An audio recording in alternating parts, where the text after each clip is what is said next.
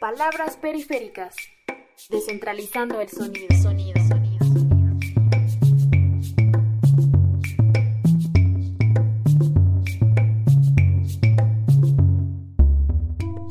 Temporada 2. Nosotras y las otras. Mujeres y vida. Capítulo 4. Sin testigos. No más la noche.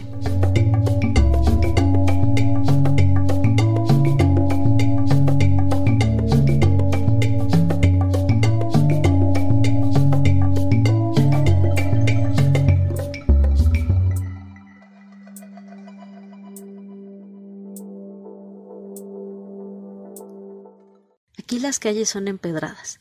En el centro del pueblo está la iglesia derrumbada por el temblor. Apenas si se nota su color durazno debajo de la blancura que le otorgan los años. Detrás aparecen las montañas como testigo, no solo de lo antiguo, sino del presente que se mueve. En este lugar, las casas pueden contarse. También los árboles de aguacate cuyo fruto pinta los suelos de verde, las guayabas pintas y las papayas miniatura. Los colores de las flores tropicales enmarcan el paisaje y son tan raras que parecen exóticos animales. En este pueblo vive Amelia. A ella la reconocen todos. El ruido de sus chanclas golpea como un eco y retumba en las paredes del templo hasta volverse campana. Sale de casa a las cinco de la mañana y se dirige al molino ya bien despierta. Cuando vuelve, la leña ya está lista y pone a cocer el nixtamal con sus manos ya pintas. Al terminar lava la ropa casi como su único oficio. Detrás del adobe que la cubre suena el agua, como si un río la recorriera. Los hombres en este lugar tienen que haber ido o intentado ir alguna vez a Estados Unidos. Es por eso que aquí pareciera que solo viven mujeres con sus hijos, todas dueñas de su hogar, de su cocina de humo que les tizna la piel y los pulmones, de sus manos y pies. Todos los días en alguna esquina siempre hay una muchacha que llora, porque aquel no cumplió con la promesa de que vendría. Quizás esta sea una de las razones de sus encuentros que tienen a menudo con la embriaguez, además del pretexto de siempre, platicar de los chismes que las rodean con un vaso de mezcal. El compañero de Amelia se llama Jorge. Él hace mucho que está aquí, pero parece que no volvió del todo. Cuando regresó del sudor y el agotador sol que lo habían cubierto por meses, llegó acá con un color tostado, parecido al que cambian las pepitas puestas en el comal, su cara partida como ellas por eso del fuego. El día que Jorge volvió, se saludaron como si en la mañana hubieran tomado juntos té de manzanilla. Ella barrió el patio toda la tarde, mientras él cayó dormido en ambos sueños. Parecía no haberse extrañado, no haber notado sus ausencias. Tienen cuatro hijos con quienes comparten el único cuarto. Los separa un ropero viejo que casi se cae si lo ves por mucho tiempo. Hay una televisión que está encendida todo el día y ropa suficiente para todos. Dos niñas y dos niños que usan indistintamente pantalones, blusas y chamarras de todos tamaños. El día que llegó Jorge, por la noche, debajo del zarape que lo cubre, y en un movimiento casi autómata, agarró las nalgas de Amelia, las moldeó con sus dedos mientras con la izquierda apretó sus senos, como exigiendo alimento. Su piel rasposa tocando la de ella, a pesar de su agotamiento, era suave como albaricoque y con olor a néctar. Era una danza individual. Ella, mientras tanto, miraba la cubierta del cielo que se asomaba por la ventanita, mientras él la rasgaba sin mesura. A pesar de sus cuatro embarazos, su panza lucía impoluta, sin ninguna cicatriz o marca que te hiciera pensar que allí adentro habían vivido tantas personas. Los días retomaron la rutina y él se iba al campo a sembrar con sus peones y por las tardes se tomaban sus cervezas. Ella trabajaba todo el día y nunca se agotaba, nunca la vi descansar. Amelia era como un reloj, todo el tiempo imparable. Su baño estaba afuera, se bañaban a jicarazos, como siempre con agua fría, pues el calor se los permitía. Después de terminar las tortillas de ese lunes para que su madre las llevara a vender a la plaza, se metió a bañar contemplando afuera, se echó agua en todo el cuerpo y con sus manos duraznos se limpió toda como acariciándose, el cuello, el ombligo desnudo, sus piernas, hasta tocarse el placer en donde se desconoció la piel. Se envolvió en la toalla marrón y se dispuso a vestirse, pues aún tenía que cocinar los corazones y a poner frijoles para la tarde. Al día siguiente, Amelia cogió su vergüenza y se dirigió a las consultas que dan gratis en el Hospital de las Monjas.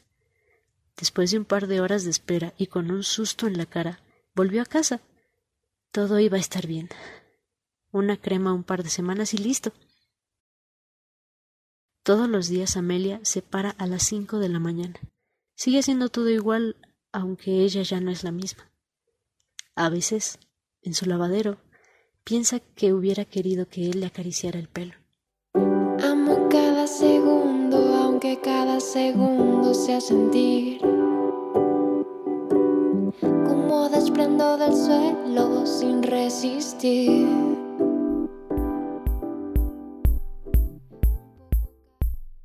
Soy Lorena Hernández Pineda. Yo soy este, psicóloga clínica, soy, tengo una maestría en terapia racional emotiva conductual y estoy concluyendo una maestría en violencia de género y he trabajado mucho el tema de la violencia, el trauma y la perspectiva de género, ¿no? Entonces, eh, me encanta hablar de estos temas. Ahorita, por ejemplo, estoy trabajando mucho el tema del consentimiento sexual.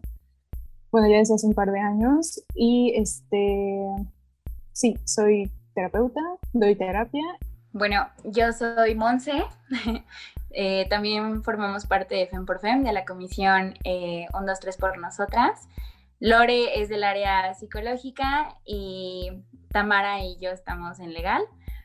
Y pues yo acabo de egresar de la licenciatura en Derecho y pues estoy como metida mucho en materia de políticas públicas y pues, o sea, desde la parte como profesional, he estado trabajando en instituciones de gobierno.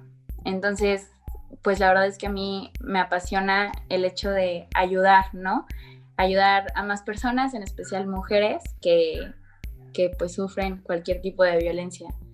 Ay, hola, yo soy Estefany Tamara, Salvador Santiago, me pueden decir TAM.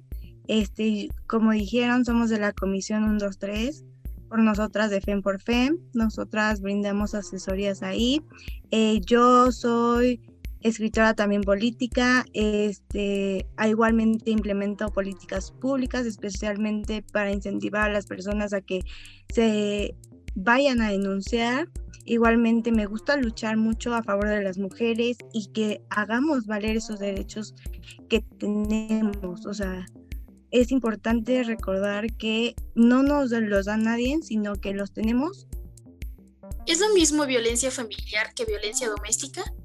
Doméstica es que surge dentro del domicilio y violencia familiar más bien es dentro del núcleo de la familia o de algún pariente. O sea, en ese sentido puede haber violencia familiar y violencia doméstica al mismo tiempo, supongo. Sí, exactamente. Legalmente, la violencia familiar se puede encontrar en dos ámbitos. En la materia civil, que es como bueno, es donde te define lo que es una violencia, ¿no?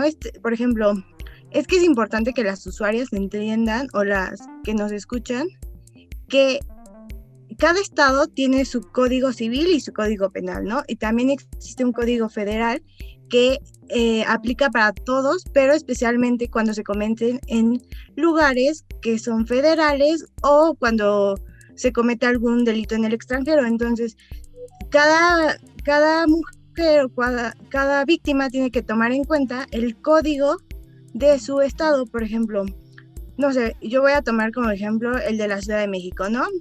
Eh, en la Ciudad de México, el artículo 326 te habla de justamente el delito de la violencia y que nos dice que todos los integrantes de la familia tienen derecho a desarrollarse en un ambiente de respeto en su integridad física, psicológica, emocional, económica, sexual, porque existen diferentes tipos de violencia, ¿no? Esta violencia no solo se da hacia las mujeres, comúnmente sí se da, pero también se puede dar hacia los menores, hacia el padre, hacia los abuelos. Igualmente, te dice que no se justifica que en ningún caso eh, la violencia se tome como parte de la educación, ¿no? Por ejemplo, a los, a los hijos, ¿no? Y ya, si buscan una sanción sobre eso, entonces hay que irnos al código penal, ¿no? Ahí ya es donde nos menciona la sanción, ¿no? Por ejemplo, te dice que cuando existe violencia familiar, se le puede dar a la persona de 1 a 6 años de prisión. Y esta persona que cometa ese delito va a perder los derechos que tenga respecto de la víctima. Por ejemplo, ya sea si es un matrimonio, pues se puede disolver eh, ese matrimonio, o sea, se van a separar o por ejemplo, si la violencia se hace hacia los menores, entonces se les puede quitar la patria potestad a la mamá o al papá dependiendo de quién lo haga, ¿no?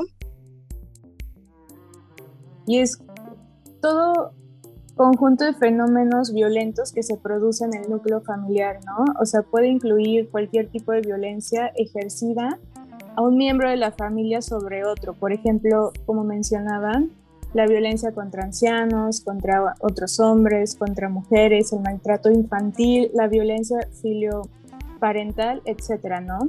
Y es también toda aquella violencia física, sexual, psicológica o económica y que se da en el seno de la familia y es perpetrada por parte de los miembros de la misma familia y determinada por el marco de las relaciones afectivas y los vínculos del entorno familiar.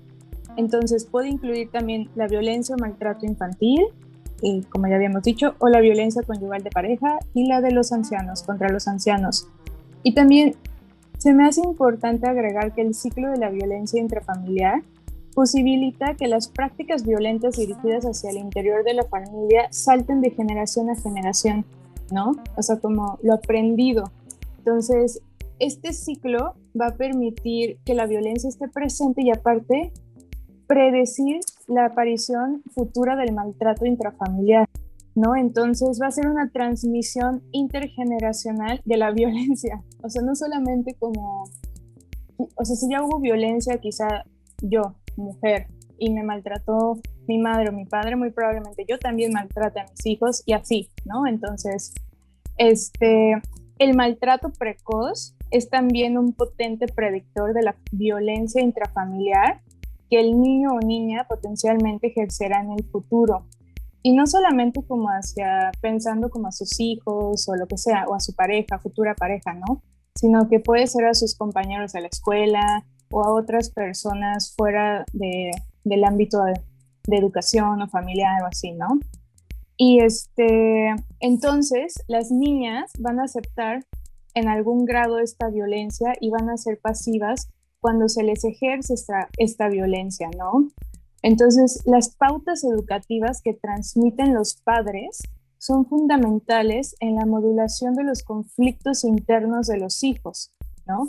Y también hay que mencionar que hay grandes categorías de factores, ¿no? Que actúan como factores de riesgo y de protección. Por ejemplo, si hablamos de una familia que tiene privación de recursos, ya sea económicos, laborales, sociales o vivienda, pues también hay que considerarlo así como problemas emocionales como autoestima, falta de empatía, falta de identidad, etcétera, ¿no?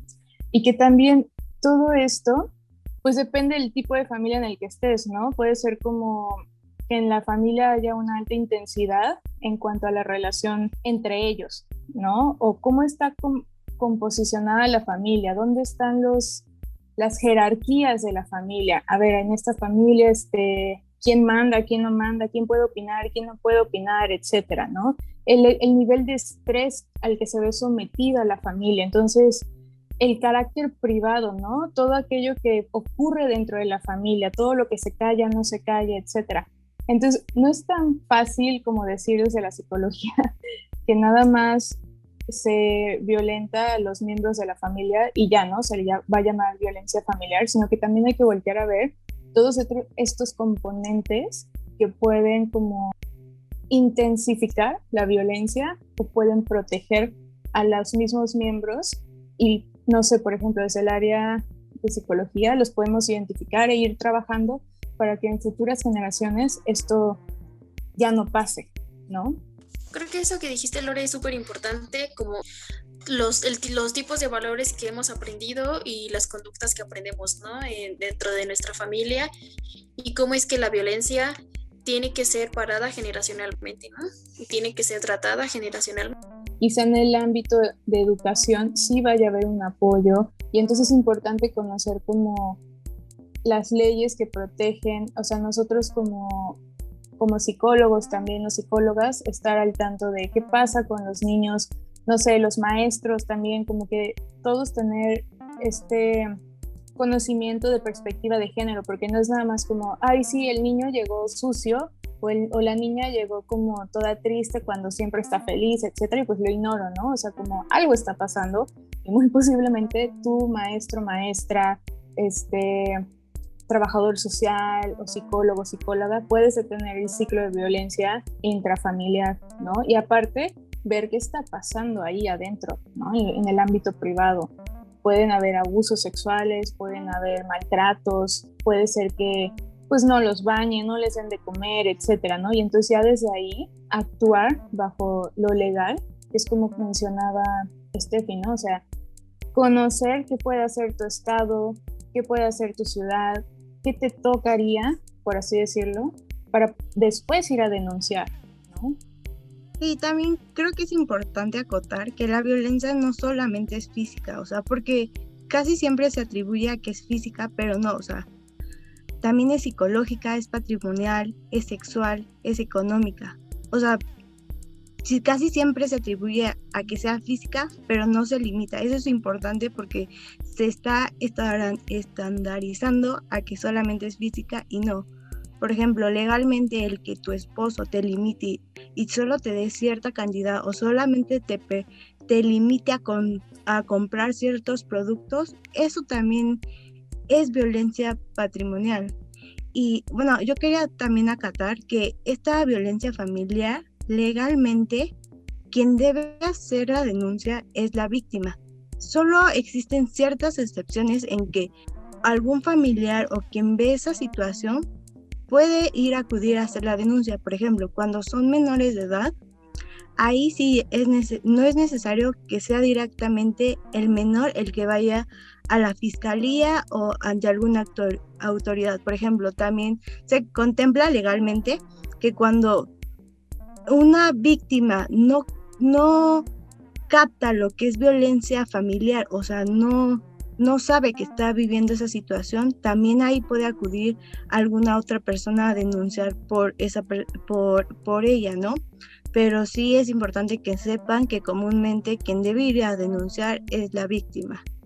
La violencia pues nos rompe, nos afecta en todos los ámbitos de nuestra vida y quizá si toda la vida he visto que mi papá maltrata a mi mamá o que mi mamá me maltrata a mí y a mis hermanos, pues quizá no entienda que eso no es normal, ¿no? Y entonces empezamos a normalizar la violencia y otros tratos, ¿no? Imaginemos que en este ejemplo, ¿no? El papá maltrata a la mamá y entonces va a ser normal para mí como mujer ver que maltratan a las mujeres. Mi hermano también quizá tenga privilegios por ser hombre en la casa.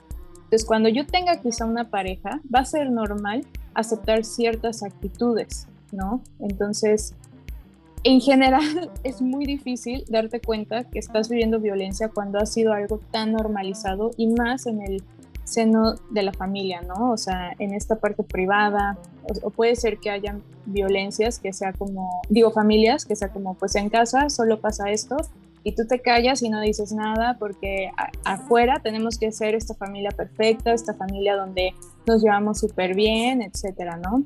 Entonces, pues también imagina como todo el peso psicológico y las secuelas psicológicas que puede tener esto, ¿no? De yo tengo que guardar secretos. Dependiendo de la edad que tenga, tengo que guardar secretos y no puedo porque si no, muy probablemente a veces pasa que hay amenazas o si no, no te voy a dar esto, o si no te va a pasar aquello, etcétera, ¿no? Me gustaría definir bien qué es la violencia sexual para que quede claro aquí en el podcast, ¿vale? Entonces, la violencia sexual es cualquier conducta que conlleve un acto de naturaleza sexual realizado sin consentimiento. Dentro de la violencia sexual podemos hacer la, diferente eh, la siguiente subclasificación. Por ejemplo, agresión sexual. es el acto que atenta contra la libertad sexual de la otra persona y que implica violencia o intimidación y el no consentimiento de la víctima. Pueden consistir en penetración bucal, anal o vaginal, implicando tanto el uso del miembro sexual masculino como la introducción de objetos, como actos contra la libertad sexual de la mujer que no impliquen contacto físico entre ésta y el, y el agresor, por ejemplo, obligarla a masturbarse o mantener relaciones con terceros, ¿no? Y aquí se incluye la categoría de violación por parte del marido, este, el, abuso sexual, otra de las subcategorías. Es muy parecido, es idéntico a la agresión sexual, solo que sin implicar violencia ni intimidación, aunque sin el consentimiento también de la víctima. Esta parte de la sorpresa, el engaño y la manipulación emocional son factores que confluyen a la situación de abuso sexual. Entonces, generalmente no se da en un solo acto y no es ocasional ni puntual, sino que la víctima suele sufrirlo a lo largo de varios meses o incluso años de su vida. Y las situaciones más frecuentes se suelen dar en niñas y adolescentes que durante largo tiempo de su vida soportan los abusos sexuales por parte de un adulto que generalmente es del entorno familiar o de amigos y conocidos para su propia satisfacción sexual, o sea, la de la, la persona que las está agrediendo. Otra de las subcategorías es el acoso sexual, es todo comportamiento sexual considerado ofensivo y no deseado por la persona acosada, desarrollando, desarrollado perdón, en el ámbito laboral, docente o similar, prevaleciéndose de una situación de superioridad con el anuncio expreso o tácito a la víctima de causarle un mal relacionado con las expectativas que la víctima tenga en el ámbito de dicha relación y que repercute en sus condiciones de trabajo o de estudio creando un entorno hostil, humillante e intimidatorio, ¿vale? Puede consistir en gestos y piropos obscenos, proposiciones de carácter sexual y comentarios sexuales, ¿no? Entonces, la violencia contra los derechos sexuales o reproductivos de las mujeres es cualquier actuación que restringe a las mujeres el libre ejercicio de su derecho a la salud sexual y reproductiva y por tanto que afecte a su libertad para disfrutar de una vida sexual satisfactoria y sin riesgos para su salud. Entonces, como, no sé, ejercer libremente su derecho a la maternidad. Y también agregar que el tráfico o utilización de mujeres y niñas con fines de explotación sexual, prostitución y comercio sexual, la mutilación genital femenina y la utilización de las redes tecnológicas para fines sexuales también entrarían en estas subcategorías.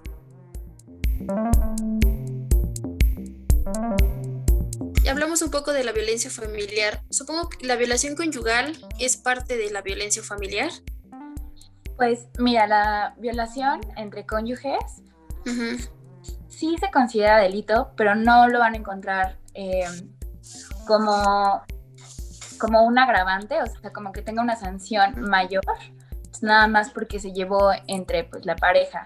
O sea, más bien eh, está regulada dentro de la misma, eh, del mismo delito de violencia, de violación.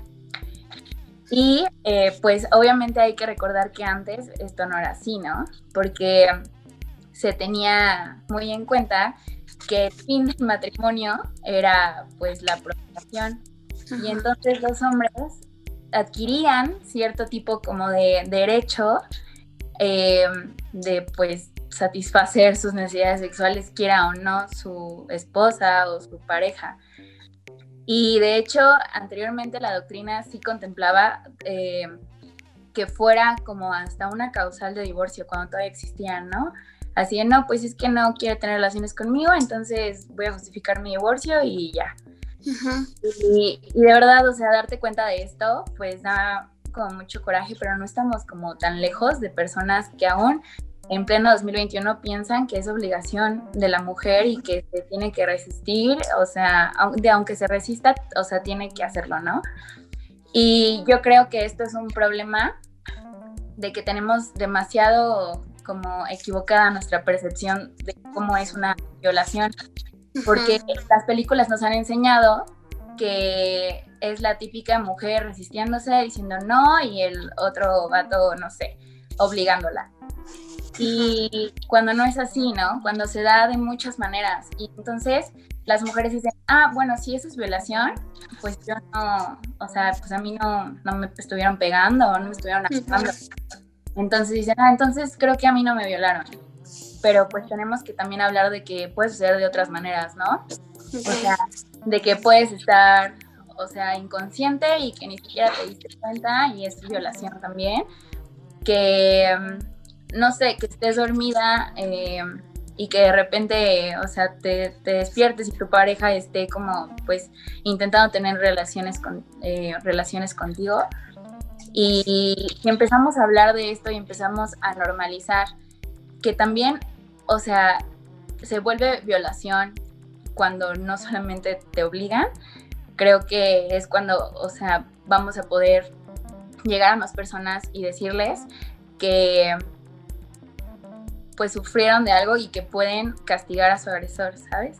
Entonces, eh, resumiendo todo, sí es delito, no lo encuentran como de su pareja, o sea, de hecho en el Código Penal Federal sí especifica que si se hace entre, si la violación es entre cónyuges, se aplicará la misma sanción que una violación normal. Bueno, yo les quería decir que lamentable, lamentablemente, ¿no? Como dijo Monse, o sea, ahorita no es como un agravante, o sea, no, eh, el que te viole tu, esposo, tu cónyuge, no aumenta la pena, porque hay algo que se debe recordar, violación es violación y no importa quién te lo haga, no importa si te lo hace tu papá, tu hija, quien sea, o sea, o un desconocido, no importa, violación es violación y de hecho justamente esa es una de las razones por las que las quitaron como agravantes, ¿no? Entonces, actualmente solo, solo hay una penalización y no importa para quién sea. De mi parte he estado investigando mucho acerca del consentimiento sexual y me acuerdo que al principio cuando le platicaba esto a, personas ya muy grandes, ¿no? O sea, como, no, pues es que quiero saber, pues, cómo la gente consciente, ¿no? Y me acuerdo que hubieron varias personas que me decían, pero a ver, espérame, o sea, si yo estoy casado o casada y yo quiero tener relaciones sexuales con mi pareja, o sea, mi, y, suponiendo, ¿no? Que yo sea hombre, o sea, mi pareja debe de tener relaciones conmigo, ¿no? Porque es lo que se espera. Y yo estaba así como súper impresionada porque era de, no, o sea, eso es violación, ¿no?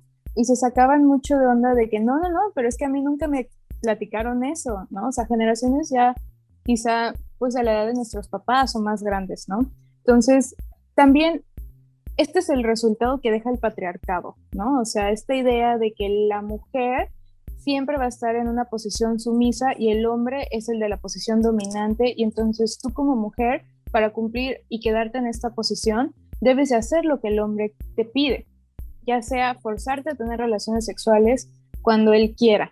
Y esto también pasa, bueno, no sé si, pero bueno, pasa también como en muchas religiones, ¿no? O sea, como, pues la tenemos porque es parte de, o sea, y también meter ahí el tema desde la salud reproductiva, ¿no? O sea, el sexo no es nada más para tener hijos, el sexo se puede disfrutar, ¿no? Pero hace muchos años era esta idea de, no, no, no, claro que se va a tener sexo porque es importante seguir, este, pues teniendo gente que trabaje para nosotros y no sé, como esta idea del capitalismo, ¿no? Y de el consumismo y todo esto. Entonces, se meten un montón de ideas que no solamente es como desde las violencias o lo que pasa en, en la pareja o en el matrimonio o en la casa, ¿no? O sea, también tener en cuenta que por alguna razón, este sistema patriarcal ha funcionado tanto tiempo y por algo todavía siguen pasando estas cosas hoy, 2021, ¿no? Y por también algo, muchas mujeres no saben que esto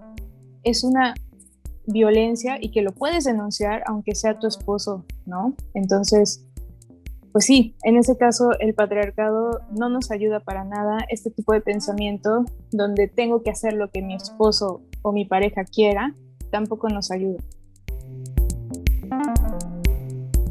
Bueno, otra pregunta que eh, en lo particular me hace como mucho ruido es saber qué tipo de pruebas se pueden llevar cuando la violación ocurrió dentro del seno familiar. Es importante que cuando suceda una violación vayas a denunciar lo antes posible. Eh, justamente el delito de violación no, prescribe, no prescribe. ¿Qué quiere decir que no prescriba? Quiere decir que tú puedes ir a denunciar en cualquier momento no importa si fue tu violación hace tres días o pasaron hace cinco días, tú puedes ir a, denunciar cuando seas, pero es importante que vayas a denunciar lo antes posible, ya que cuando se trata de violación, siempre va a pedir una prueba vaginal para determinar si realmente hubo violación o no. Por ejemplo, si pasaban 10 años de tu violación y tú apenas vas a denunciar, te van a hacer la prueba, pero esa prueba puede ser que salga negativa, ¿no? Entonces, jurídicamente ya solo te vas a basar en testimonios. Lamentablemente, en, eh, en el ámbito jurídico se maneja algo que es tu palabra contra la mía, ¿no? Entonces, por eso les decimos que es importante que denuncien lo antes posible, pero si tú vas y denuncias tiempo después, o sea, tiene la misma validez jurídica, ¿no? Nada más va a ti como víctima, lamentablemente te va a costar más trabajo demostrar que realmente hubo, una violación, pero no es imposible. Y pues la recomendación es que vayan a denunciar lo antes posible y pues de pruebas, como dije, está la prueba vaginal, que ahí, por ejemplo, eh, cuando tú como mujer llegas a la fiscalía y te solicitan hacer esa prueba, si el doctor es, o, bueno, eh, es un doctor y tú no estás cómoda, tú puedes solicitarle a la fiscalía que una mujer sea quien te valore. Igualmente, por ejemplo, si tú vas con un acompañante, haz de cuenta, tu amiga, tu amiga tiene derecho a entrar al consultorio. Si tú no quieres entrar sola, tú puedes entrar con un consultorio y nadie te lo puede negar porque eso es tu derecho. Sí, y entonces en estos casos, o sea, las mujeres que sufren violencia familiar, pero violencia sexual específicamente, ¿tienen algún tipo de apoyo? O sea, ¿hay asociaciones o hay eh, algún una organización gubernamental que, que apoye a mujeres en estas situaciones? Sí hay este apoyo para las mujeres que viven violencia familiar y sexual. Está FEM por FEM, está también el Círculo Feminista de Análisis de Problema, están los procesos políticos y personales, está Amnistía Internacional, está Lunas Hijas, está el Instituto Mexicano de Derechos Humanos y Democráticos, la Cuarta Ola, la Casa Gaviota, Abogadas Violetas, Sorese, la Asociación Sorese, la Red Nacional de Derechos Humanos para Todos y Todas, la Red por Derechos Sexuales y Reproductivos de la Mujer y la Red Latinoamericana de la Salud Sexual. Y como mencionaban, también en cada lugar en el que esté, debe de haber este, un instituto donde puedan llegar y pedir ayuda. A veces incluso, no sé, puedes llegar como al hospital primero y en el mismo hospital solicitar ayuda. Entonces ahí te debe de atender servicios sociales o algo así, para que también te puedan dar ayuda.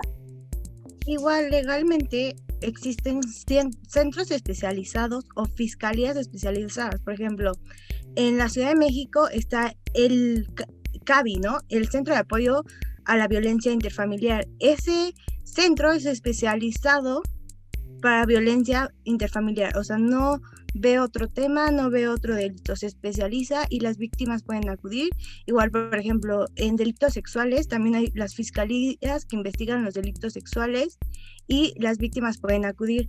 Es importante que las víctimas sepan que pueden denunciar en cualquier fiscalía, o sea, lo que antes se conocía como Ministerio Público, y las deben de atender, no importa cuál, qué delito sea, pero se les recomienda que denuncien o acudan también a, esto, a estas fiscalías especializadas, porque se dedican a estos temas en concreto y los procesos son más rápidos la, como diferencia de estas fiscalías que son especializadas en eh, delitos contra las mujeres, es que todas las personas que atienden ahí, pues igualmente son mujeres.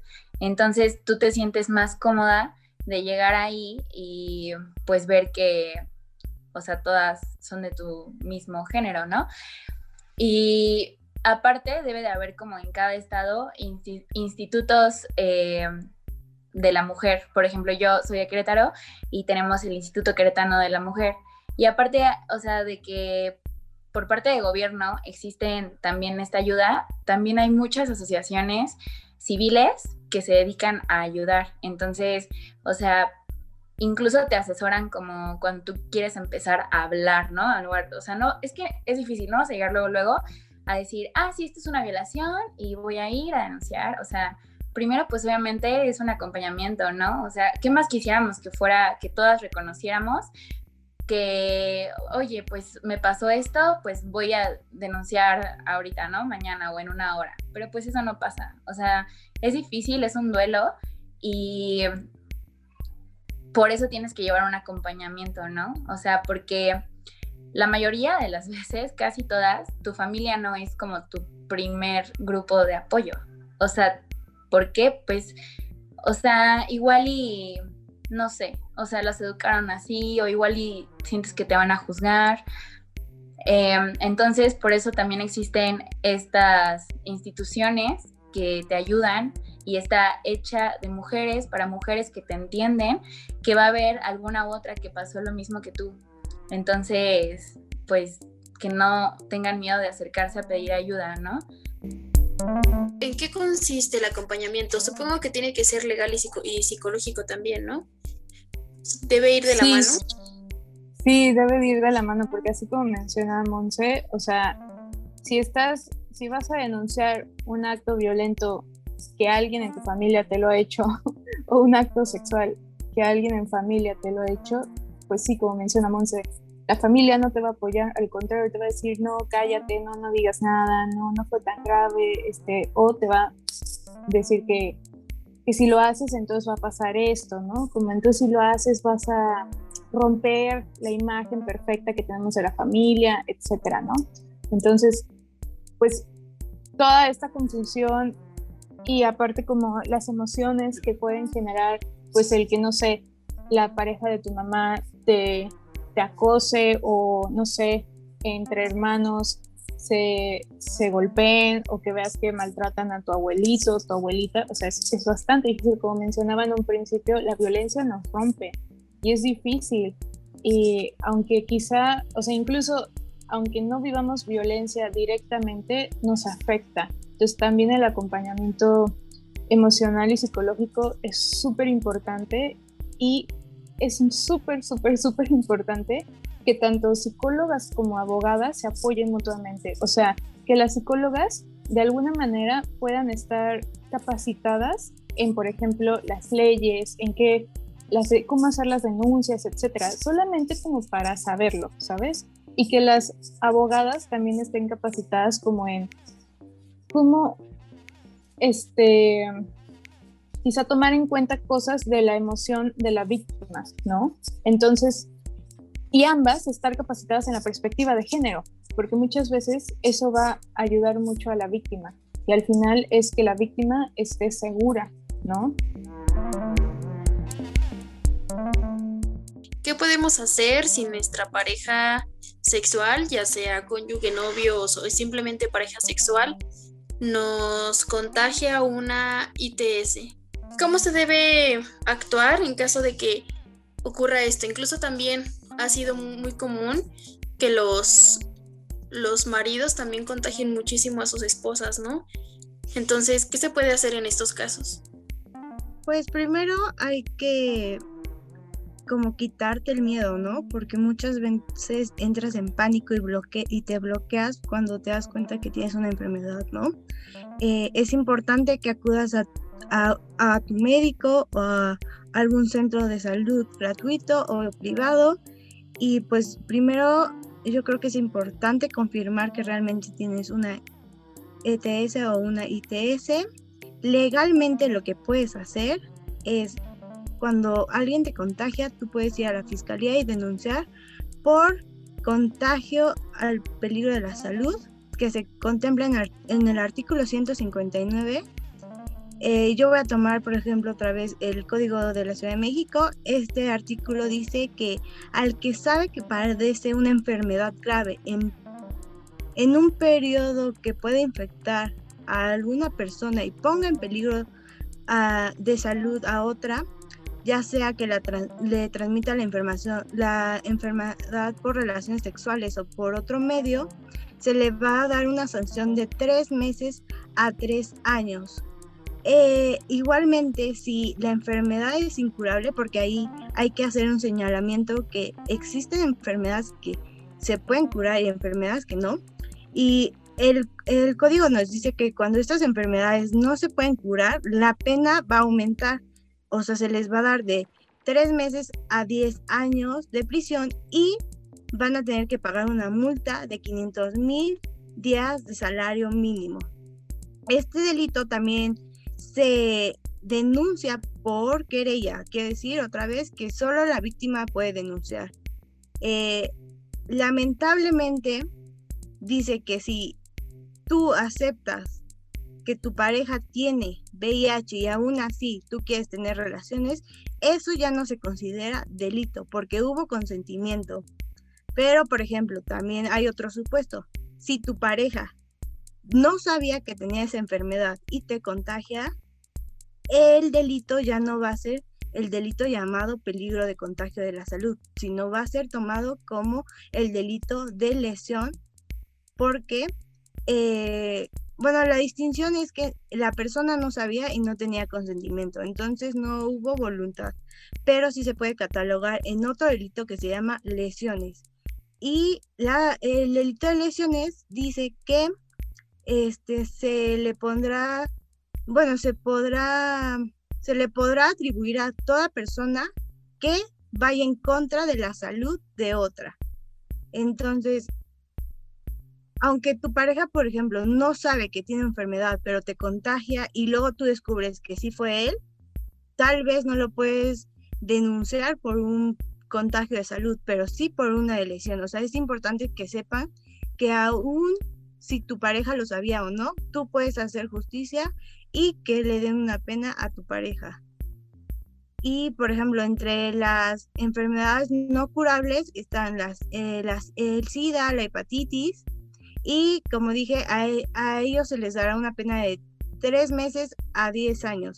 Si el, digo, perdón, de tres meses a tres años. Si la enfermedad es curable, por ejemplo, es clamidia, gonorrea, sífilis, entre otras, este, se le dará la pena de tres meses más la multa y dependiendo de si fue grave o no. Aquí me gustaría agregar que cuando hablamos de quitarnos la vergüenza y afrontar la situación, sí es importante que, busquen apoyo psicológico también, ¿no? Porque muchas veces eso nos puede impedir a llegar a hacer la denuncia. Porque es muy fácil decir como, pues sí, me quito la vergüenza, pero puede ser que las razones por las que tienes vergüenza sean muy fuertes, ¿no? Incluso sean como creencias este, muy rígidas, ¿no? Como, bueno, es que qué vergüenza, qué van a decir de mí, qué van a decir los médicos, qué van a decir cuando yo, pues sí, denuncie, etcétera, ¿no? Entonces sí es importante atender esa parte también. ¿Qué pasa si la pareja, cónyuge, etcétera, no quiere utilizar ningún método anticonceptivo? Es decir, si por ejemplo no quiere usar condón, ¿es considerado violencia sexual? Pues mira, ahorita hemos estado hablando mucho del consentimiento explícito, ¿no? Pero creo que falta como explicarlo más a fondo. ¿Qué quiere decir el consentimiento explícito? Que, o sea, literal digas, sí, quiero, ¿no? Porque, y, o sea, y que tu lenguaje corporal también lo diga y que no hagas una cara de, o sea, que digas sí quiero, pero hiciste una cara como que no querías, porque eso ya no sería consentimiento. Entonces, si tú quieres, em, si tú no quieres que tu pareja use em, un método, eh, bueno, no, que use un condón o que se ponga algo para protegerse, y él no quiere, pues entonces ahí tú, tú ya no estás dando tu consentimiento, ¿sabes? O sea, tú ya no estás de acuerdo con lo que está pasando, pero igual y lo haces como, pues no sé, o sea, por presión, por otras, otros factores que igual en ese momento no, no entendiste por qué, pero tú no te sentías cómoda. Y si tú no te sentías cómoda, tú, tú ya pusiste una barrera que dice, no, no me gustaría así, o, tu lenguaje corporal ya no está cómodo, ¿no? Y eso también se considera como violencia, violencia sexual. O sea, si tú de verdad no, no quieres o muestras un poco de, o sea, como de negación, ya, o sea, ya es violencia sexual. Es un factor súper importante para identificar eh, este tipo de violencia. Y qué bueno que lo mencionas, porque el consentimiento sexual es mucho más complejo que solamente acceder a tener relaciones sexuales. O sea, parece ser como que hay mucha más información escondida detrás de decir sí para tener relaciones sexuales. Y también es un asunto central para definir el concepto de violación desde la investigación como en el ámbito legal. Entonces, y también para prevenir cualquier tipo de violencia sexual. Entonces, por ejemplo, pónganse a pensar cómo ustedes dicen que sí para tener relaciones sexuales. Siempre dicen sí, sí quiero, o quiero tener relaciones sexuales o vamos a tener relaciones sexuales.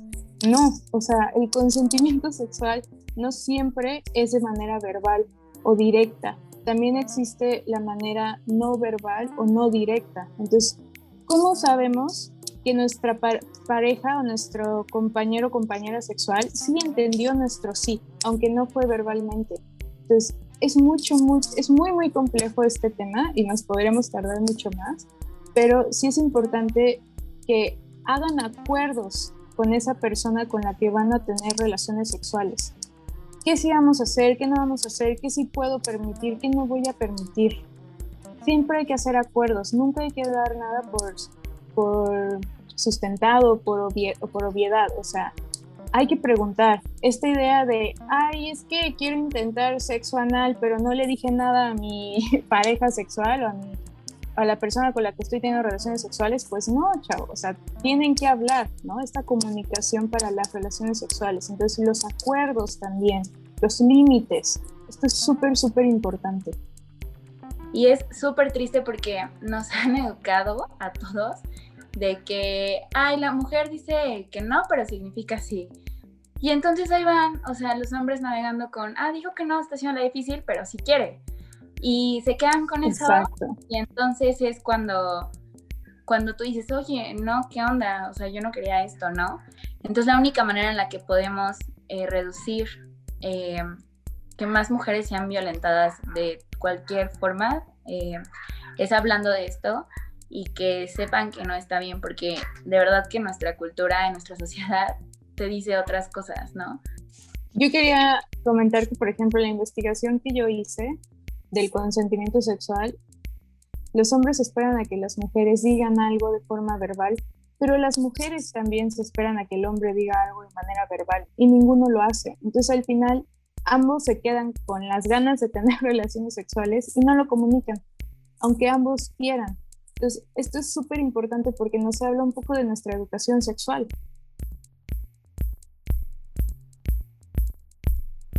Ahora sí, cuéntenme sobre sobre la comisión o sobre FEM, FEM por FEM y también la comisión. Un, dos, tres por nosotros. claro que sí. Eh, mira, FEM por FEM somos una asociación civil, estamos en proceso de constitución y nos dedicamos a crear espacios seguros y exclusivos para mujeres a través de las conferencias que se demuestran en nuestras redes sociales. Estas actividades tienen un fin de proporcionar herramientas de autonomía, ejercicios de derechos de las mujeres, capacitaciones y más que nada concientizar a todas las mujeres. Eh, también damos asesorías jurídicas, psicológicas, médicas gratuitas a través de la comisión 1, 2 por 3 por nosotros. Uno, comisión, perdón, 1, 2, 3 por nosotras. y este, existe la comisión legislativa que acaba de iniciar y quizá por eso no es tan conocida, ¿no? Pero se encarga en investigar y presentar iniciativas de ley desde la sociedad civil. Hemos crecido mucho gracias a las redes sociales y entonces por eso se creó una comisión de contenido que se dedica a, a, comunicarlo solo desde las redes sociales, ¿vale? Entonces estamos integradas más o menos como por 50 mujeres o un poquito más y nos pueden encontrar en Instagram y en otras redes sociales. La asociación FEM por FEM trabaja solamente con mujeres de la Ciudad de México. Sí, o sea, como todo es por redes sociales, este, nos pueden mandar un mensaje y ya nos pueden comentar qué les está pasando, cuál es la emergencia o la situación, y ya desde ahí las vamos a ir canalizando al área que necesiten, ¿no? Entonces, si tú te encuentras en Querétaro o te encuentras en Yucatán o te encuentras en Ciudad Juárez, no sé, o sea, nos te puedes comunicar con nosotros y vamos a hacer lo posible para tratar de este, mandarte a alguna asociación de tu ciudad o de tu municipio o de tu estado, ¿vale?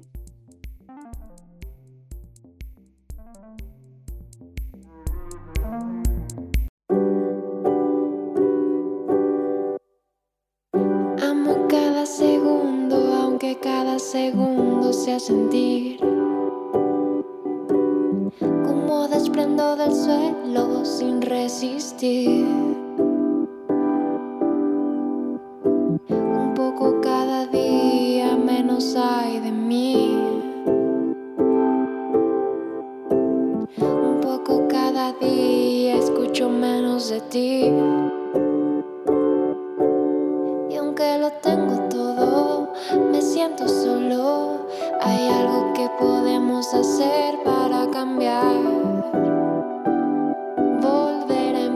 Empezar.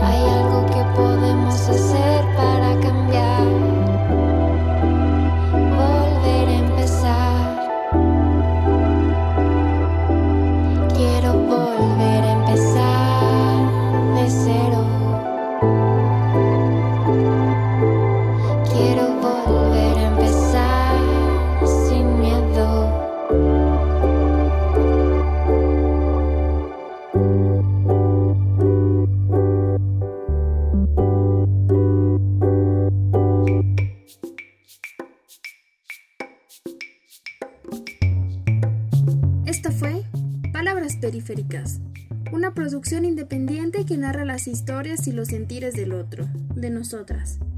Agradecemos a todas las voces que hicieron posible esta temporada, a todas las artistas que pusieron una parte de su corazón en sus canciones y en sus ilustraciones. Agradecemos a la comisión 123 por Nosotras, parte de la Asociación Civil FEM por FEM, por aclararnos dudas y ayudarnos con la reflexión sobre la violencia familiar. Sigan su cuenta de Instagram como arroba comisión-123x nosotras para obtener asesoría jurídica, psicológica y médica, así como la cuenta de FEM arroba femx.fem para conocer y defender los derechos de las mujeres. La ilustración la hizo la artista visual Angélica Alarcón, especialmente para este capítulo. Le agradecemos su sensibilidad y la belleza de su obra. Síganla en Instagram como arroba Angélica con X. a n x e l i c a a l a r c o n La música es de réplica, productora y compositora mexicana que pueden encontrar en Instagram como arroba rplk-v para conocer más sobre su proyecto.